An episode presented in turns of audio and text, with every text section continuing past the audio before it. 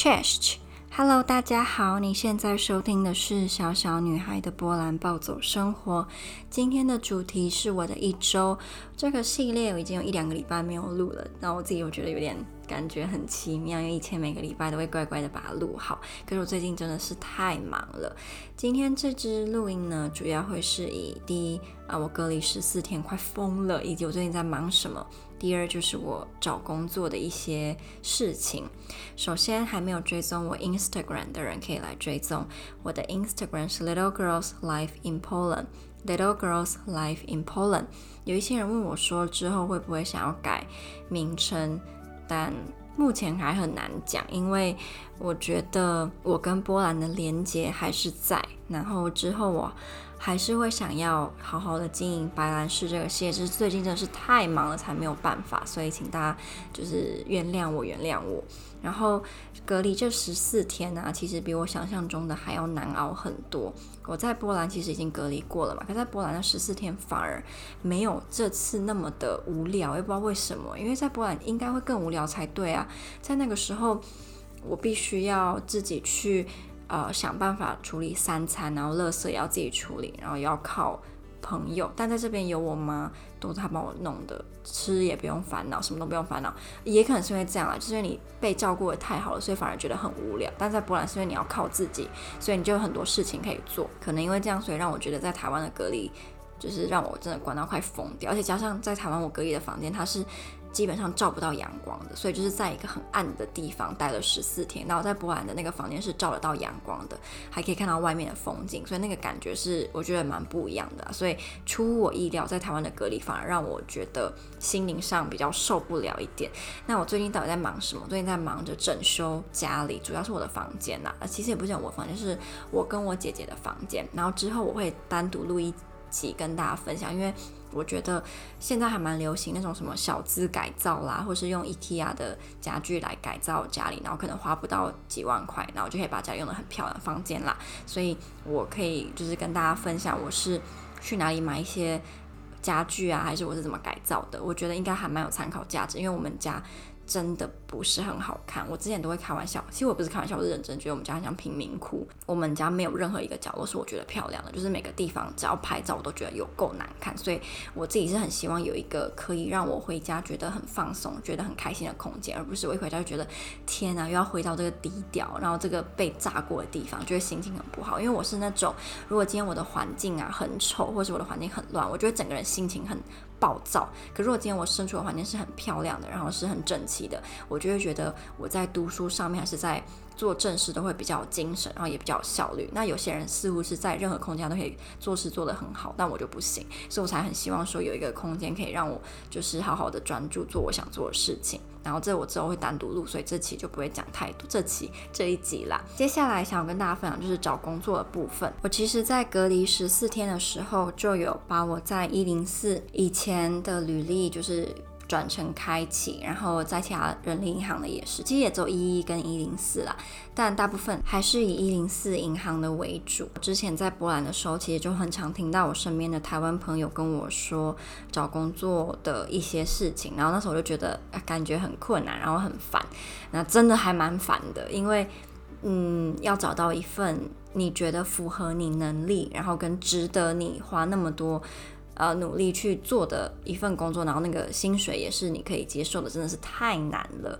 嗯，什么钱多事少离家近啊，根本就是千万分之一的几率。在这一段期间，其实有面试了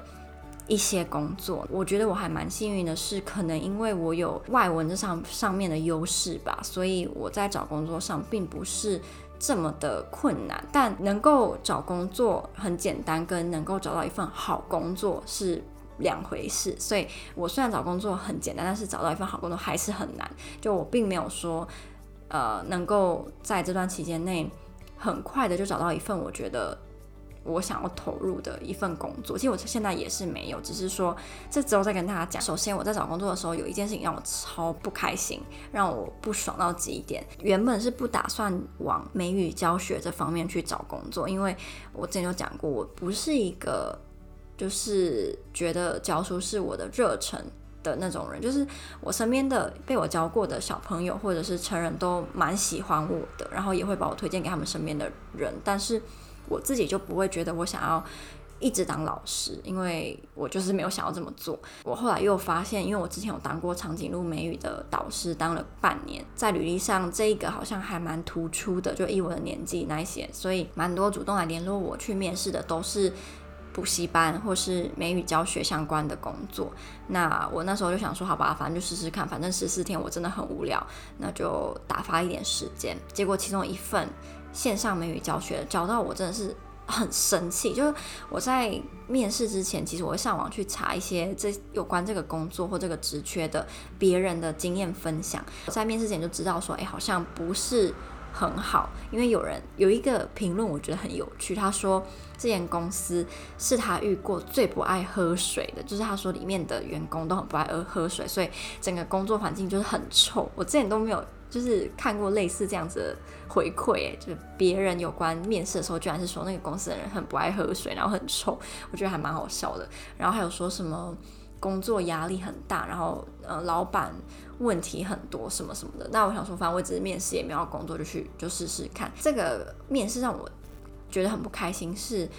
他们问了我蛮多问题，然后全程都是全英文，那也没关系，因为我觉得就是要全英文才可以展现我英文这方面的优势嘛。然后后来到试教的部分的时候是当场，就是他会先给你介绍他们公司使用的软体，他们会给你十分钟的当场准备的时间，然后你要试教十五分钟，对着那个面试官这样。我那个时候就教了十五分钟，之后他们就说会依你这个试教的成果呢，然后从我记得是七美金到十美金吧，一个小时。然后他们是在这件事前问我说，我自己觉得理想中的时薪是多少？我自己到现在还是很不习惯跟不喜欢被问到薪水方面的问题，因为我真的不知道怎么回答。就如果他问我说你期望的待遇，我就不知道怎么讲，因为我觉得讲到钱就会觉得浑身不对劲。然后我那时候想说，嗯，应该五百六百吧，时薪，因为我就说我之前在长颈鹿，我完全没有经验，就是一个菜鸟老师，时薪就忘记是三百三百五了。然后我后来一样那个年纪，差不多就变成四百四百五。然后到我去年，有时候时薪开到超过六百，还是蛮多人会想要找我去教的。所以我觉得我自己不是完全没有经验，然后我。教的我自己觉得是有一定的水准的，所以我就说五百或六百。结果那个面试的人他就觉得很不屑的讲说：“哦，那个价钱是外籍老师才有的。”然后我就觉得有事吗？就是不是他的态度，我不是很喜欢。然后再来我超讨厌台湾补教业有一个莫名其妙的准则嘛，就是如果今天你是白人，你不用是来自英语系国家的人，你只要是白人，你的起薪就会比。台湾人来的高，但今天假设你是来自，我随便讲，呃。我想看什么？来自西班牙的外国人好了，然后你从来没有教过学生，你的英文也不见得比某些台湾老师还要好，但因为你是白人，所以你的起薪就可以是七百甚至一千，我觉得是超级不公平的。因为有些台湾老师他可能有很多教学经验，然后英文也讲得比这些非英语系国家的白人来得好，然后也更懂得如何教台湾学，那就是因为他不是白人，所以他的薪水就比较低。所以我那时候就觉得，嗯。不是很舒服心里，但那时候是算是我第一个线上面试吧，所以我就也没有怎么样，然后嗯就试教完，然后后来就跟我就讲了一些他觉得我可以改进的地方，然后就开了一个八美金，然后我觉得八美金大概两百五台币，这就是我觉得非常的低，所以我就后来就拒绝了，因为我真的觉得这个价格是侮辱我本人，侮辱我的呃学经历，然后也侮辱我。的经验，所以我那时候就很不爽，不爽了好几天，这样，因为就觉得自己的能力被人家贬低了，所以就心情很不好。然后后来就调试一下，因为我爸就跟我讲说，他们这种就是想要找那种英文你也不用讲得太好，但你只要讲可以讲天花乱坠。那发音也不用很好，可是你只要知道台湾学生喜欢听的一些英文文法相关，还是英文补充的单词，你就可以是一个很好的老师，就在那个平台上面，所以就不适合我这样，所以也不代表是不肯定我这个人，也只是也有可能是因为他们觉得我年纪不大，所以才会这样，有点算是占我便宜吧。然后这个面试就这样很不让我很不开心的过去了。第二个面试呢，是在一间台中还蛮有名的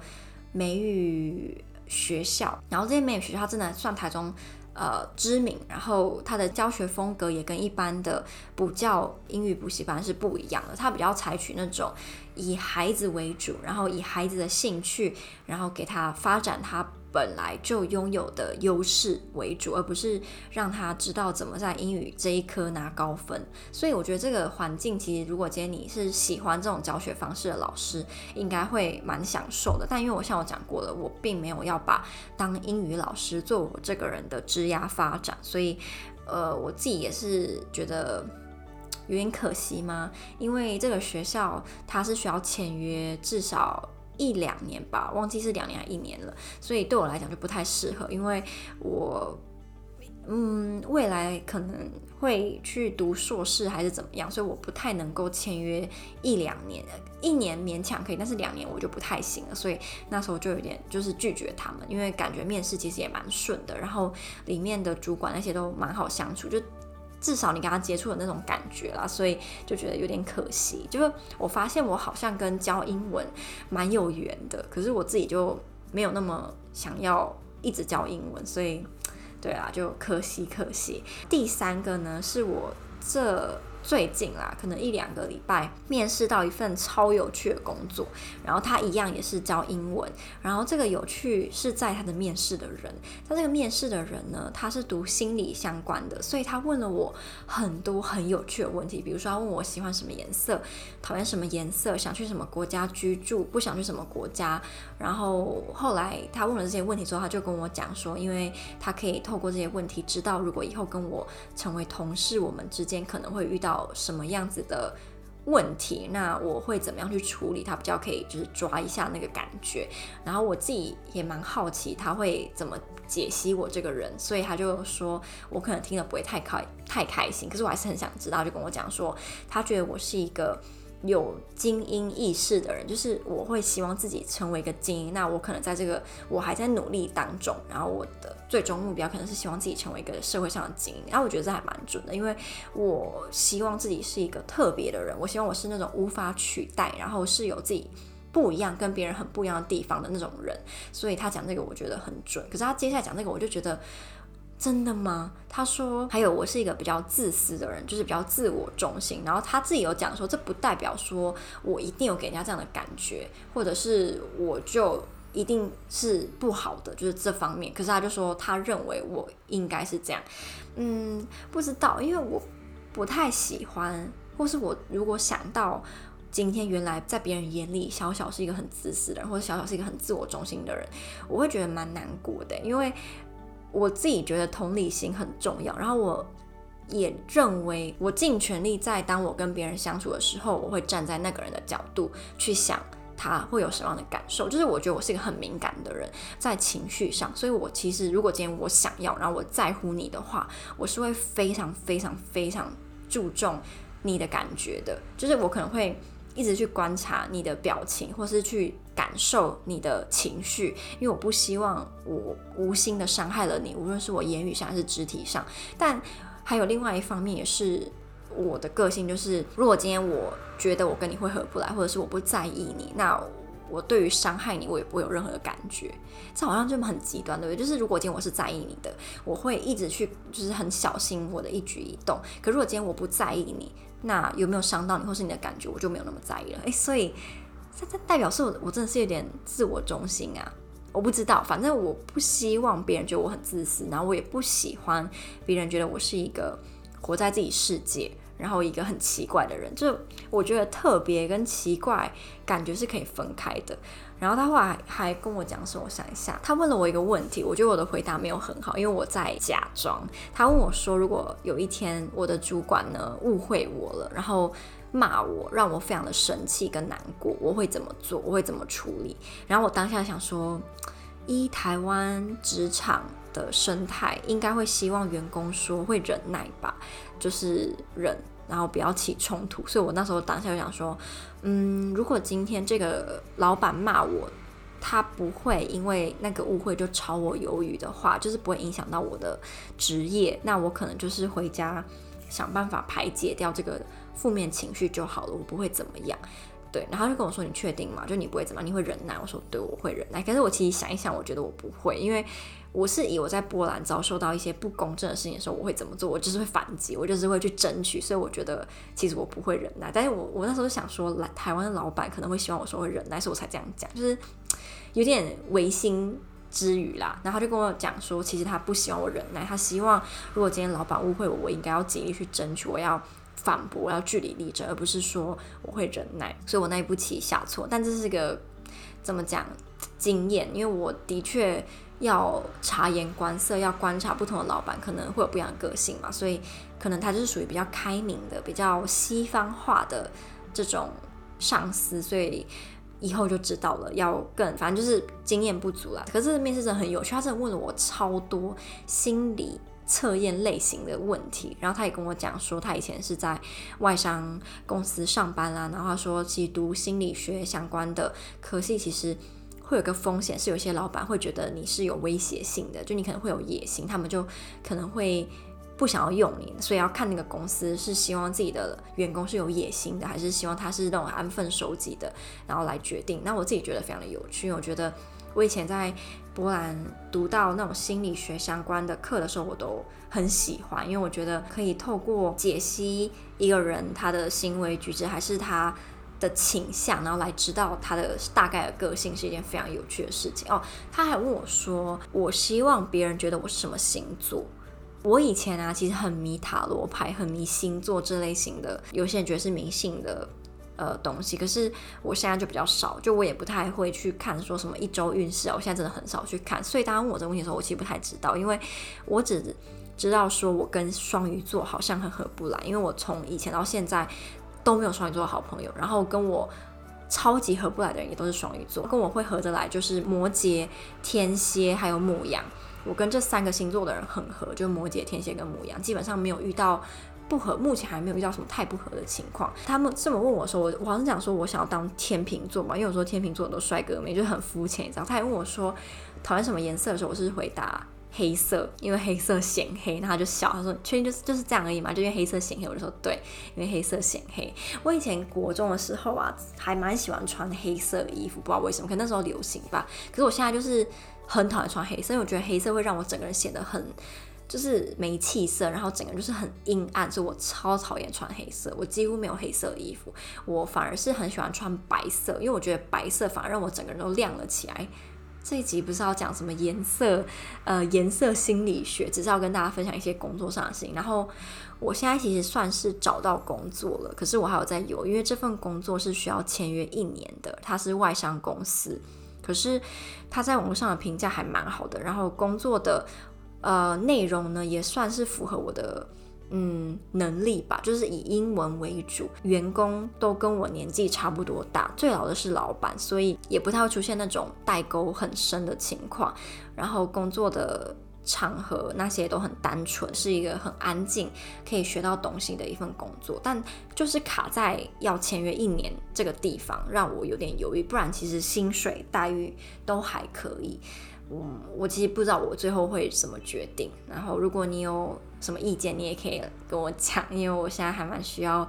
嗯，我不知道，我就是很犹豫，我到底要不要接这份工作。那今天的分享就先到这里，我下一个一定就会是分享我在整修家里的这个过程，还有一些经验。还有些心得，然后希望可以帮助到其他也想要整修家里的人。那就这样了，我们下支 Podcast 再见，拜拜。